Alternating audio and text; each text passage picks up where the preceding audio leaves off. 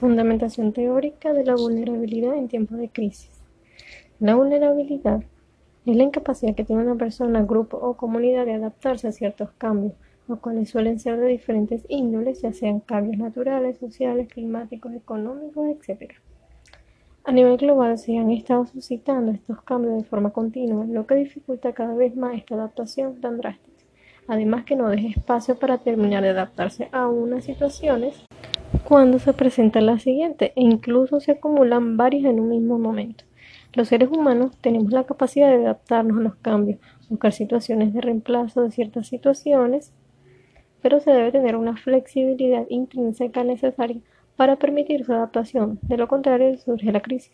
La crisis aparece por igual cuando el sistema, por su rigidez, es incapaz de evolucionar. Más allá de lo individual, la vulnerabilidad no se refiere exclusivamente a la situación de pobreza como carencia de recursos materiales, sino también a la falta de capacidad y de organización necesaria para mejorar la calidad de vida. A continuación indagaremos algunos antecedentes respecto al tema de la vulnerabilidad, así como las teorías, enfoques, conceptos y fundamentación legal que pueden ser relevantes para la investigación. En un trabajo realizado por la revista Novedades en Población en 2015 en La Habana, acerca de la vulnerabilidad y riesgos en salud,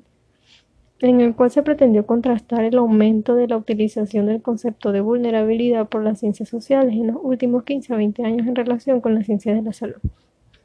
La vulnerabilidad es dada en, en momentos de crisis, siempre que las personas estén expuestas a situaciones de riesgo o determinados factores de riesgo. En el análisis de la situación de América Latina, el concepto de vulnerabilidad parece ser el más apropiado para comprender el impacto transformador provocado por el nuevo patrón de desarrollo en el plano social y para captar esa mayor exposición a riesgo en la que se encuentra una gran masa de los habitantes de América Latina en el actual periodo histórico. Por otro lado, en un trabajo realizado en la Universidad de Buenos Aires acerca de la vulnerabilidad psicosocial en la indagación epidemiológica del cáncer nacional sobre problemáticas de salud de la infancia, salud mental, se han encontrado relaciones entre variables tales como el nivel socioeconómico, instrucción de ambos, de ambos progenitores, hacinamiento, la repitencia escolar y el tipo de grupo familiar. Esta determinó las categorías de vulnerabilidad psicosocial por su parte, Pizarro afirma que la vulnerabilidad es un rasgo social dominante en los patrones de desarrollo en el contexto latinoamericano, que han dejado a los sectores populares y a los sectores medios expuestos a elevados niveles de inseguridad e indefensión. Es interesante la perspectiva que tiene este autor acerca de la vulnerabilidad, ya que se necesita un punto de vista subjetivo para establecer un enfoque psicosocial. También tenemos un estudio estadístico realizado por Roberto Pizarro, cuyo tema principal es la vulnerabilidad social y sus desafíos. Una mirada desde América Latina plantea que a comienzos del nuevo siglo la vulnerabilidad se ha constituido en el rasgo social dominante de América Latina. Las variaciones económicas que hubo en el pasado provocaron un cambio en las relaciones económicos sociales, en las instituciones y en los valores, dejando expuestas a la inseguridad e indefensión a la población de ingresos medios y bajos en los países de la región. Entonces tenemos que a través de estos antecedentes expuestos por diferentes autores nos confirman y nos reafirman el impacto psicológico donde los cambios medioambientales, políticos, económicos y sociales son parte esencial para que se cree un nivel de vulnerabilidad bastante significativo en la población. También existen rasgos y estilos personales compatibles con la vulnerabilidad psicológica, es decir, factores predisponentes que pueden aumentar la probabilidad de desarrollar trastornos psicológicos, así como enfermedades de naturaleza somática bajo ciertas condiciones y en determinadas circunstancias. Un ejemplo de ello se encuentra en la compatibilidad entre ciertas características de personalidad que pueden actuar como factores de riesgo para la presencia de niveles elevados de ansiedad y depresión. Estos estilos de personalidad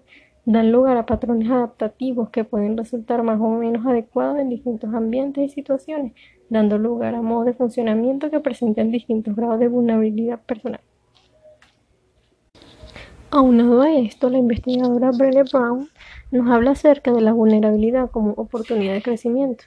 De dejarnos ver ante los demás y dejar a un lado la vergüenza, tener un sentido de pertenencia y luchar contra todo lo demás. En sus investigaciones en concordancia a la teoría antes expuesta acerca de la personalidad como factor, las personas consideradas vulnerables tenían algo en común, y era el coraje y la aceptación de la vulnerabilidad, lo que hacía un escenario propicio para el cambio a pesar de los factores causales externos. Entonces hay que partir de allí de estas debilidades que aceptamos que tenemos para empezar a cambiar y ser más dinámicos en la búsqueda de soluciones para poder afrontar estas situaciones de cambios y de crisis. Como consecuencia de la vulnerabilidad podemos decir que esta puede traer consigo una serie de características en la personalidad y sentimientos negativos como lo son baja autoestima, dificultad en la toma de decisiones, sensación de que las cosas ocurren sin que uno pueda evitarlas, dificultad de recuperarse en las situaciones complejas, desconocer o no valorar las propias capacidades, conexión emocional, etc. Por otra parte, Dependiendo de la personalidad, como ya lo hemos descrito, también existen otras respuestas opuestas a estas, como lo son el dinamismo, la aceptación, el coraje, capacidad de cambio, como es la resiliencia, y la inventiva para la creación de situaciones y recursos que nos ayuden a superar o solucionar.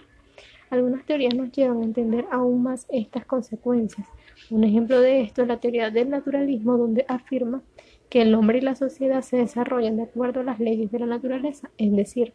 las particularidades biológicas de los individuos, el clima, el medio ambiente, que son determinantes en el desarrollo humano y en general de todas las cosas. A través de las leyes de la gestal se refleja la manera con la que la percepción se realiza a través de que dotamos de sentido a lo percibido, por consiguiente, el percibir una amenaza, ya sea por causa de la naturaleza, situaciones políticas, situación económica o social, vamos a actuar de forma individual distinta a otras personas, ya que cada persona le da un sentido y significado diferente. En la teoría sociocultural de Lev Vygotsky, la sociedad en su globalidad, aunque especialmente a través de los padres y los tutores, es un medio y a la vez una herramienta de aprendizaje gracias a la cual podemos ir desarrollándonos intelectualmente. La importancia de esta teoría definiría la individualidad de las acciones que toma cada persona y la manera en que las usa para cada situación. Mientras más enriquecido ha sido nuestro desarrollo intelectual, puede ser más favorecedor para él y por ende, entre más individuos haya con estas características, puede ser más notorio un cambio funcional y que se adapte a las situaciones de cambio constante. Una teoría que nos puntualice estas situaciones favorecedoras sería la teoría del aprendizaje social de Bandura, que a lo largo de sus investigaciones mostró hasta qué punto el aprendizaje no es algo que produce a partir del afrontamiento de retos en solitario, sino que también tiene lugar al estar inmersos en medio en el que podemos ver lo que hacen los demás y los resultados que otros tienen al seguir ciertas estrategias. Mientras que un grupo o comunidad reaccione de forma acertada, más personas lo harán, porque de esta forma lo aprendieron por medio de la sociedad. En la Ley de Gestión Integral de Riesgos Socionaturales y Tecnológicos, la Asamblea Nacional de la República Bolivariana de Venezuela decreta en el artículo 5 sobre definiciones como vulnerabilidad, que es una condición inadecuada de seguridad que presentan personas, edificaciones y espacios físicos, entre otros, ante una amenaza potencialmente dañina. En el artículo 6, obligaciones del Estado, a los efectos de esta ley el Estado debe garantizar que las acciones propias de la ordenación del territorio y de la planificación de desarrollo a todos los niveles de gestión eviten potenciar o incrementar las condiciones de vulnerabilidad o de amenaza en el país, propiciar la ejecución de acciones orientadas a la reducción de la vulnerabilidad existente. Por su parte, en la Declaración de la Organización de las Naciones Unidas sobre los Derechos Humanos, reza lo siguiente. Todo individuo tiene derecho a la vida, a la libertad y a su seguridad personal. Por último, para determinar la vulnerabilidad social se debe tomar en cuenta el ambiente y las condiciones individuales y colectivas. Gracias a estos factores externos, la mayoría de la población siente vulnerabilidad. Distintos autores en sus investigaciones, enfoques y conceptos la describen siempre bajo la misma forma, a pesar de su causa o factor externo. Lo que va a variar realmente es la manera en que cada individuo actúe con respecto a las situaciones, esto dependiendo de su personalidad, de su internalización y resiliencia, los cuales pueden favorecer o actuar en su contra. En conjunto a estas situaciones, los gobiernos y organizaciones, mediante acuerdos, decretos y leyes, reconocen las consecuencias psicosociales que contrae la vulnerabilidad y de que, y de que algún modo u otro deberían ser atendidas en toda la extensión de las necesidades y cuidados que éstas requieran.